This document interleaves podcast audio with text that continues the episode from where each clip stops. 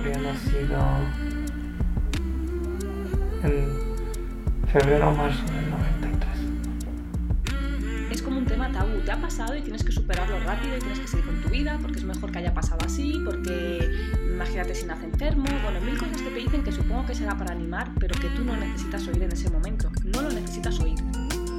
He tenido dos ah, embarazos de semanas que bueno pues no se han podido lograr y dos el pasado el primero que fue de casi cinco meses y es no, no dan permiso de tomar fotos a los bebés. Entonces, ni siquiera tienen un recuerdo. O sea, parece como si hubiera sido un fantasma que nunca existió. Fue un día muy intenso en el que finalmente se fue del hospital sin su bebé, sin tocarlo, sin besarlo, sin ningún recuerdo, ni siquiera me dijo lo que lo quería. Se fueron con las manos vacías totalmente. Y ahí es en donde el doctor me dice que efectivamente ya no hay latido de corazón y que acababa de perder al bebito.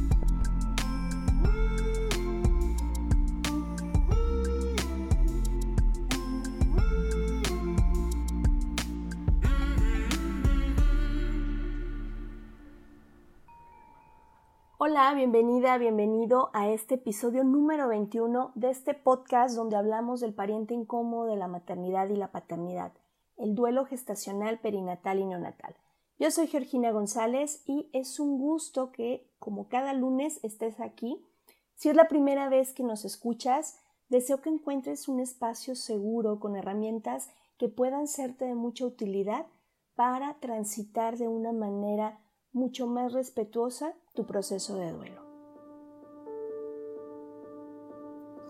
Oigan, pues viene un mes eh, súper importante.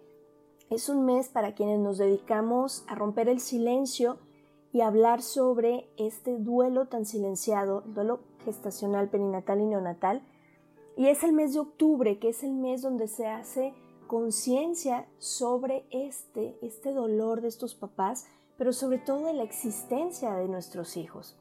Y concretamente el día 15 de octubre, eh, que es el día del recuerdo, nosotros tenemos ya muchos años aquí en Guadalajara haciendo nuestro evento Ola de Luz, que se llama Honrando Vida, Destino y Memoria de nuestros bebés estrella. Y en esta ocasión no va a ser la excepción, no importa que estemos de pandemia, lo vamos a tener vía online a través de nuestro canal de YouTube Duelo Respetado Podcast. La reunión va a ser a las 6.45 pm. Te invitamos a tener una vela que, vamos a aprender a las 7 de la noche, precisamente para dar visibilidad a, nuestros bebés. Y eh, estaremos también haciendo un homenaje, estaremos haciendo un homenaje, si te interesa que el nombre de tu bebé aparezca en este homenaje, te pido que ya sea por DM, por inbox o al correo duelo respetado podcast gmail.com nos hagas llegar la solicitud para enviarte eh, un, un enlace para llenar un formulario y que el nombre de tu bebé aparezca en este homenaje que tendremos en línea. La respuesta la vamos a recibir a más tardar el 30 de septiembre. Entonces es importante que nos contactes antes para compartirte este formulario. Y es un evento, eh, quienes ya han participado, pues donde la idea es poder honrar la vida de nuestros hijos y dar visibilidad, darles su lugar y hacer conciencia de su existencia a nivel social. Este episodio es un episodio muy especial. Eh, en lo particular, no voy a participar en este diálogo porque es un diálogo entre adultos arcoíris. Es un diálogo que me encantó, es un trabajo que se hizo hace, hace un par de años y que hoy queremos compartir contigo. Es un diálogo entre Carla Rodríguez, productora de este podcast, y Antonio Soto, quien es mi esposo y que ya has escuchado también en otros episodios. Y ellos nos hablan precisamente de cómo es su experiencia eh, Antonio concretamente comparte cómo es su experiencia como hijo arcoíris, pero también cómo es su experiencia como papá. ¿sí? Eh, eh, de verdad que es imperdible este episodio. Deseo que, que lo disfrutes tanto como lo disfruté yo. Y sin más preámbulo, vamos a escucharlos.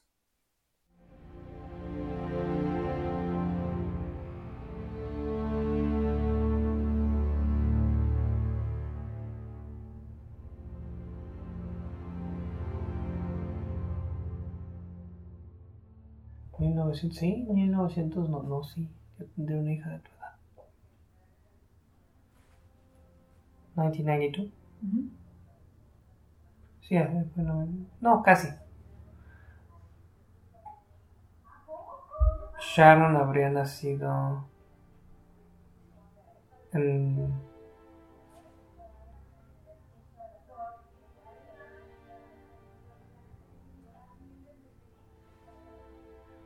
febrero o marzo del 93. O sea, el próximo año, el primer trimestre, estaría cumpliendo 25. Luego Kyle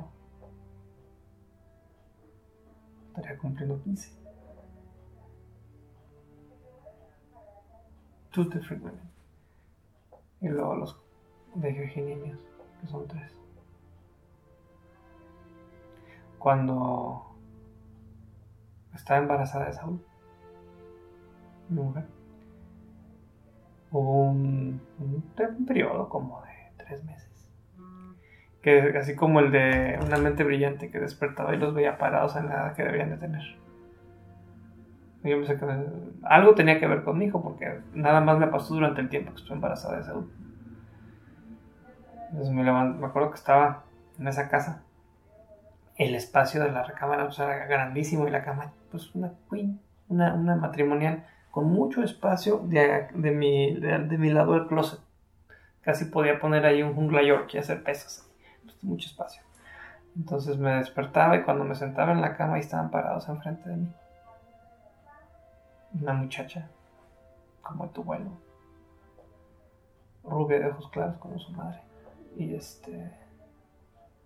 También la mamá de Kyle pero nada más que el pelirrojo. Y de ojos azules. Y luego los demás más chiquitos. Todavía no estaba este, Luna, que es entre, entre Saúl y Jair. Pero sí estaban un bebecito anterior a Saúl. A Saúl lo gestamos en octubre, pero en febrero habíamos perdido un bebé. Entonces, como al año, tenía como un año. Y sí, los veía, y primero los veía y luego empezaba a razonar. Ah, ah, ah, ya. La otra, Montserrat, también se llamaba, habría nacido en el 2009.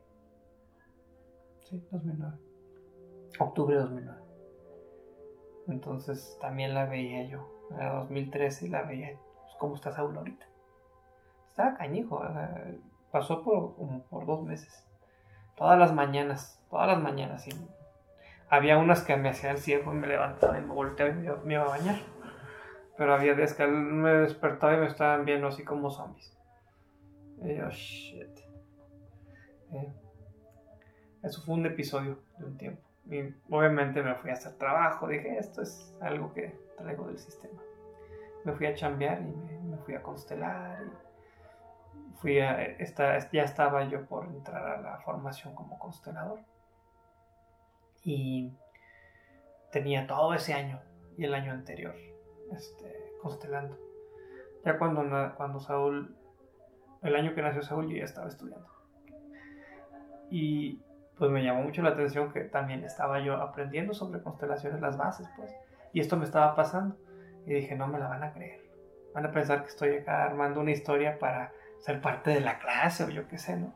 Entonces le pregunté a mi profesora, a mis profesoras, a las cuatro, acá, a tono privado. Les dije, es que les quiero decir algo, pero no quiero que nadie esté aquí. Entonces salieron, así iban al descanso todos y me quedé con ellas. Y las cuatro me dieron su perspectiva.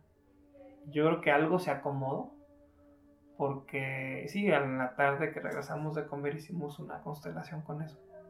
Cosa que me, calmó el alma completamente. Pero al día siguiente, en la mañana, ya no había nada. Ya nada más estaban aquí en el corazón. Fue impresionante. Este, y lo que traía yo era un asunto sin resolver con esas dos mujeres, particularmente. Eh, ha sido como papá, ¿no? O sea, ¿qué más quieres que ver tus niños correr? Y saber que, que estuvieron ahí, que los esperaste, que los esperaste que llegaran y, no llegaron. O sea, no es como una cita a la que no llega tu, tu novio tu novia, ¿no? Es, algo que ya sabes que va, o sea, sabes, sabes. Hay un saber interno de esto va a pasar. En seis meses, en ocho meses, va a llegar un chiquillo a tu vida. Y, y, este, y planeas para eso. Y de repente tómala. No quedó nada. No quedó nada que recibir. Uh, pues yo soy, yo fui el quinto. Yo nací después de cinco pérdidas gestacionales. Entre mi hermana, la que sigue de mi mayor, y yo. Este, ella es la segunda. Este, yo soy el octavo. Sea, sí, realmente soy el, octavo. Uh, están ellas, las dos mayores. Luego hay cinco pérdidas gestacionales y luego sigo yo, el octavo pasajero. Y también, ¿no? Este, mucha gente dice, pues a ti qué te hizo eso, si es cosa de tu mamá. Eh, pero sí te hace. Hay una, hay un dato curioso, ¿no? Que tanto ella como yo, mi hermana, los que estamos de, de, pan, de panes, de bollitos entre esos cinco bebés que no nacieron, somos los de los cuatro hermanos uh, vivos y, este, y los dos hemos tenido cinco pérdidas gestacionales. Entonces ahí, ahí pues ves, ves una parte fenomenológica, ¿no? Como nosotros que custodiamos con nuestra vida cinco bebés, eh, también tenemos cinco bebés cada uno que no nacieron. Y somos los únicos de los cuatro hermanos y somos los dos estamos así. Y qué curioso, ¿no? Hablando de, de trabajo sistémico, cuando yo una vez quise constelar la parte sistémica de haber tenido déficit de atención o de tenerlo cuando, me cuando tengo que estudiar, eh, el sistema me muestra que miro a mis hermanos muertos. Y de chiquillo me distraía porque jugaba con ellos. O sea, según el, el movimiento, ¿no? Que me distraía de hacer la tarea porque como que me... Eh, bueno, en el, en, el, en el movimiento se ve que yo estoy como primero ocupado, haciéndose cuenta de la tarea. Pero me hablan a jugar y yo me levanto y me voy. Y dejo la tarea inconclusa por irme con ellos. Son cosas que juegan un poquito con tu mente, pero eh, definitivamente que tienen tienen una injerencia en cómo vives tu vida, cómo escoges cosas, cómo cambias de rumbo. Para mí me quedó muy claro que yo tenía que ser. Con tan, con, con tan, de la muerte tiene que nacer la vida, pues. Tiene que haber vida después de la muerte y tiene que haber muerte después de la vida.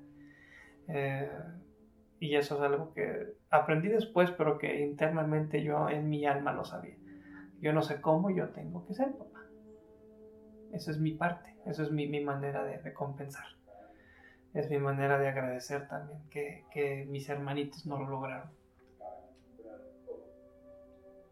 Digo, no es tan fácil porque, o sea, como mi experiencia, por ejemplo, de niña arcoíris, que hasta grande soy consciente, es como, como un peso de expectativa en ti enorme. Sí. O sea, como que me doy cuenta que, que sin, sin yo saberlo, y conscientemente, aunque mi mamá no me dijera nada, ni mis papás, o sea, nadie, nadie, así como sentir que yo tenía que sobresalir, sentir que yo tenía que hacer las cosas súper bien, sentir que mucha presión a mí misma de hacer como mejor, de, de tener siempre una expectativa de los demás, uh -huh. sin pensar en la mía. O sea, sin necesariamente pensar en qué era lo que quería yo, qué era lo que, sino por satisfacer a, a, a una expectativa invisible. Es invisible. Sí, jamás te dicen, este, por tus hermanitos que no nacieron, ah, tú ah. tienes que hacer tal cosa. No, no. Este, y yo sentía también esa presión, ¿no? Este, de, yo fui muy mal estudiante, pero con los años me fui mejorando. Digamos que de niño fue mi, mi etapa crítica. Este, conforme fui saliendo, fui mejorando. Eh, sí era una parte en la que yo sabía que yo tenía que hacer algo. Aunque sea ser carpintero y hacer sillas bonitas, pero yo tenía que hacer algo. Eh, esa parte de qué hacer en la vida me quedaba claro. Lo que no me quedaba claro era el poder pasar la vida, la importancia de pasar la vida hacia la siguiente generación. Eh, cuando ves, pues, este, por ejemplo, los casos de guerras, ¿no? Este, en tiempo de guerra incrementan las muertes, pero también incrementan los embarazos, porque es la manera del campo de compensar. Este, y sí, yo traigo por el lado paterno este, muchos muertos, muchos balazos. Y, este, y a veces los niños, los bebés, este, compensan por eso. Y los que quedamos vivos, de alguna manera, según dice el fundador de Constelaciones, Bert Hellinger, eh, hacemos algo con nuestra vida para que su, su corta vida haya valido la pena. Pues no tienen que ser grandes hazañas, pero pues por lo menos estar en la vida. Hacer las cosas que la vida misma te, te pide, ¿no? Tu biología. Volviendo a ser papá. Que era lo que yo sentía que si había, si, si tantos niños no habían podido nacer, que yo pudiera contribuir para que la vida continuara, para que la vida siguiera hacia adelante y hacerlo con alguien que mirara más parecido a mí, lo más parecido a mí posible. Qué bonito. Pero digo, o sea, también qué bendición también que, que igual la vida compensa, ¿no? O sea, que veo a Saúl y ahí y digo, no manches, pues qué bonito, ¿no? O sea, sí. ahí están. Y aparte, no sé, se me hacen niños súper lindos a mí. Pues sí, eso. Es que yo, cuando, cuando los tenía chiquitos, que sería ya ir de un año y Saúl de tres, ahorita ya tienen cuatro y dos, pero cuando tenían tres y uno, este, una vez que los cargué a los dos, este, me acuerdo que estaba tocando una canción de los 60 por ahí en la música que teníamos en la casa. Este, que ni siquiera tiene que ver con niños ni nada, es una canción que le cantaba Herb Albert a una chica, pero dice una pequeña frase dentro de toda su canción que le está declarando su amor a la chica. Y dice, How can I show you? I'm glad I got to know you. ¿Cómo te puedo demostrar que estoy contento de haberte conocido? De, de haberlos conocido. No, hombre, estoy escuchando la canción y abrazando a los niños al mismo tiempo y me suelto llorando me suelto llorando y entonces comienza una parte interna mía a, agradecerle a mis padres. Es automático, ¿no? De agradecerle a mis padres todo su destino, toda su vida, para que yo pueda llegar a esta edad que es muy parecida a la edad de mi papá cuando me, gestó también. Eh, mi papá tenía 45 años cuando, cuando me gestó, la edad que tengo yo ahorita. Eh, mi papá fue muy prolífico, porque también había muchos muertitos en su sistema. Y esa frase de, How can I show you? I'm glad I got to know you. Mi papá no conoció a todos sus hijos. No los pudo terminar de ver a todos, pues tantos eran muchos. Y ahí entra también la parte de cómo mirar lo más grande, ¿no? Cuando ves a esos dos niños corriendo, jugando entre ellos. Y ves cuánta cosa se ha sanado para que ellos estén así. Eh, y ahí va la vida. Ahora es custodiar la vida para que continúe.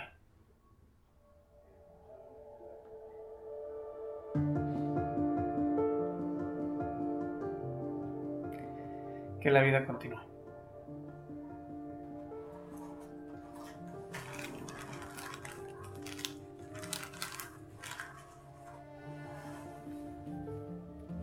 Me pongo a pensar cómo hubiera sido mi vida si cualquiera de esos chamacos que no nacieron, hijos de mi madre, hubieran nacido. Este, si hubiera tenido un hermano mayor, hombre, entre mi hermana, la güera y yo, por ejemplo. Con el primero que hubiera nacido. Y luego yo, por decirte. Pero pues no tocó así. También digo, bueno, igual cualquiera de ellos hubiera nacido y ya no me toca a mí. Porque ya me van a ver, ay, un hijo ya. Y bueno. Este. Y entonces ahí también te pones a mirar. Gracias porque al no, al no llegar Estoy yo. me dieron chance a mí. Me dieron una oportunidad a mí de llegar. Tuvieron que lanzarse al, al vacío para que yo pudiera vivir.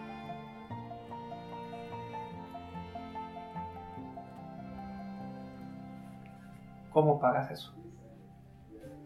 ¿Cómo compensas? ¿Cómo agradeces? Que estás aquí porque no nacieron. Eso es algo que te toca. Y te toca el corazón cuando lo miras. Hay gente que puede pasar toda su vida sin mirar. Está bien. No lo sabes. Este. La ignorancia es dicha para muchos. Eh, de, ese tema he platicado mucho con mi esposa. De, uy, yo quisiera hacerlo. Es que no sabe nada de esto. Nada, nada. Y andar por la vida haciendo mis tarugadas. Inconsciente completamente. Cuando ves a unos inconscientes tan contentos. No me toca eso. No me toca. Me tocan otras cosas. Inclusive sin ir muy lejos cuando veo a mis hermanos. En su vida, en sus asuntos. Sin mirar para acá. Pues, a mí me toca mirar. Yo soy el hermano al que le toca ver esto. Que le toca llorarlo quizá. Que le toca padecerlo y, superarlo, resolverlo. Eh, Hasta que si en algún momento ya es suficiente, ya no ocurra así en, en esta familia. Que eso es lo que más desea uno. ¿no? Este, solo tengo dos hijos vivos de siete. De siete son dos, o sea, es la minoría.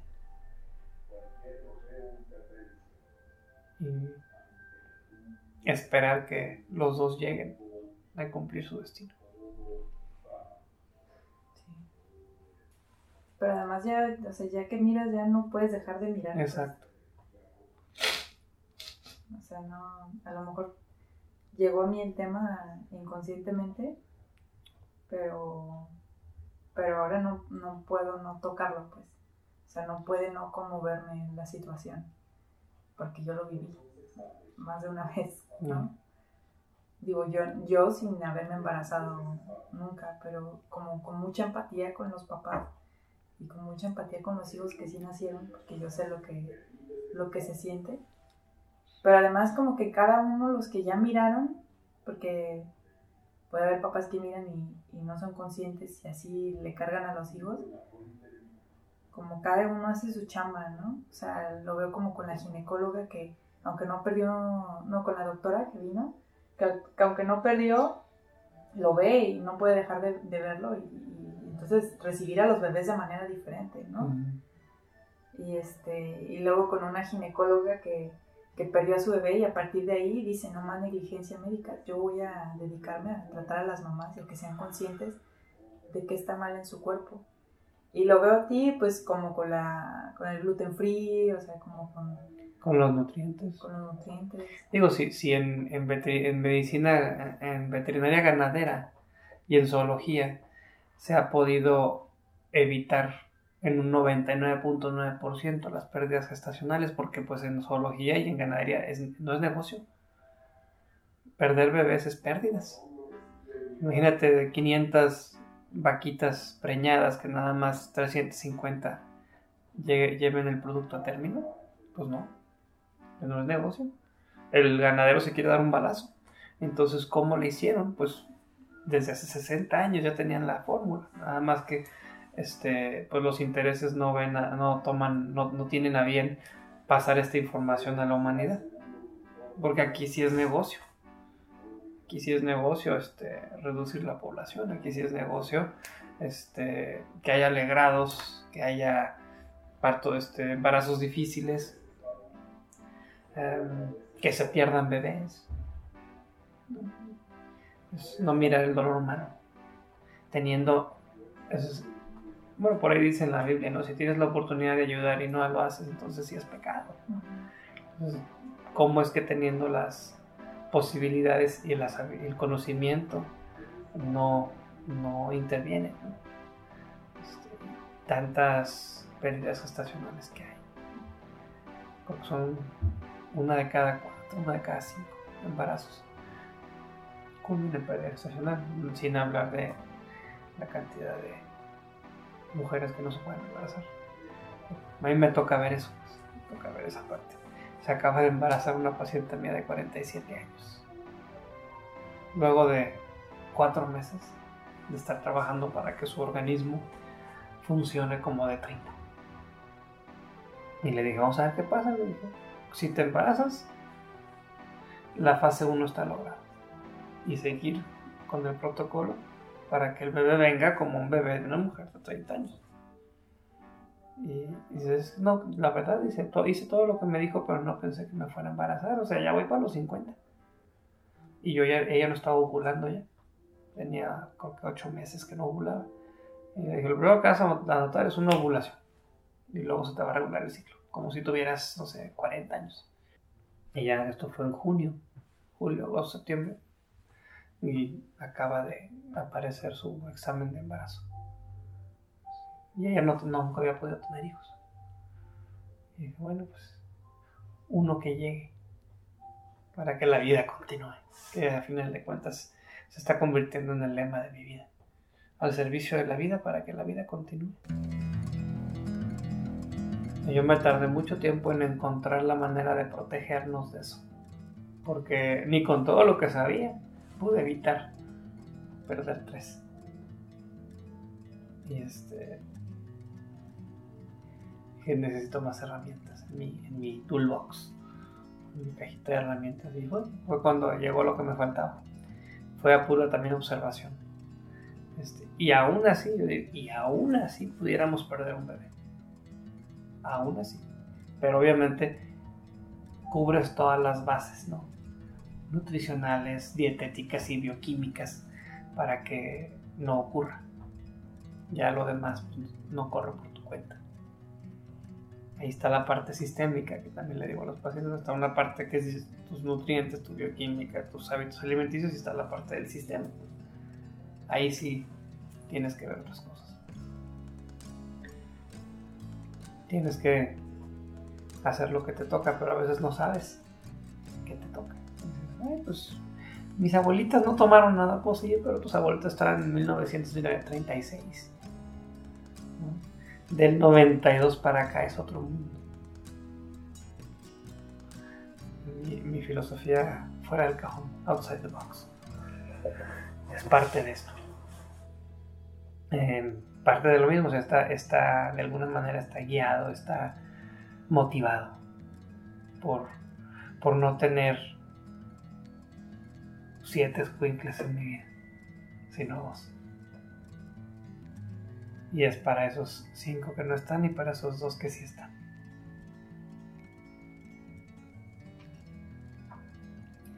Al final de cuentas que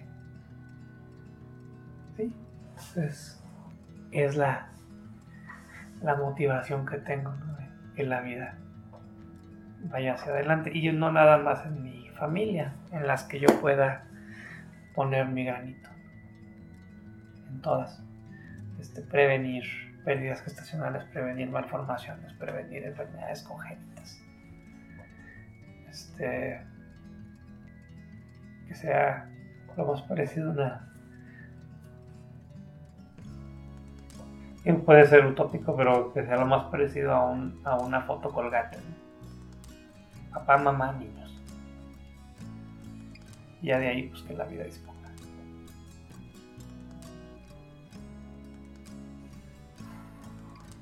Muchas gracias. Gracias a ti, Carla.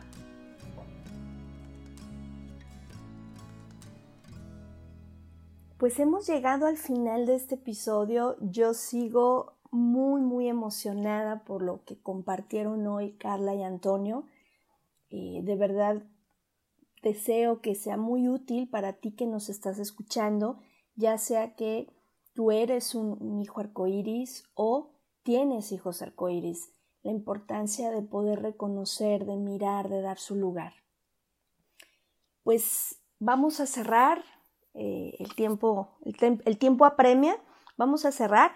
Eh, recuerda, viene el evento de la ola de luz. Solicita el formulario para poder registrar el nombre de tu bebé y nos vemos la próxima semana. Yo soy Georgina González, especialista en duelo gestacional, perinatal y neonatal, y deseo que todos podamos tener un duelo respetado. Hasta la próxima.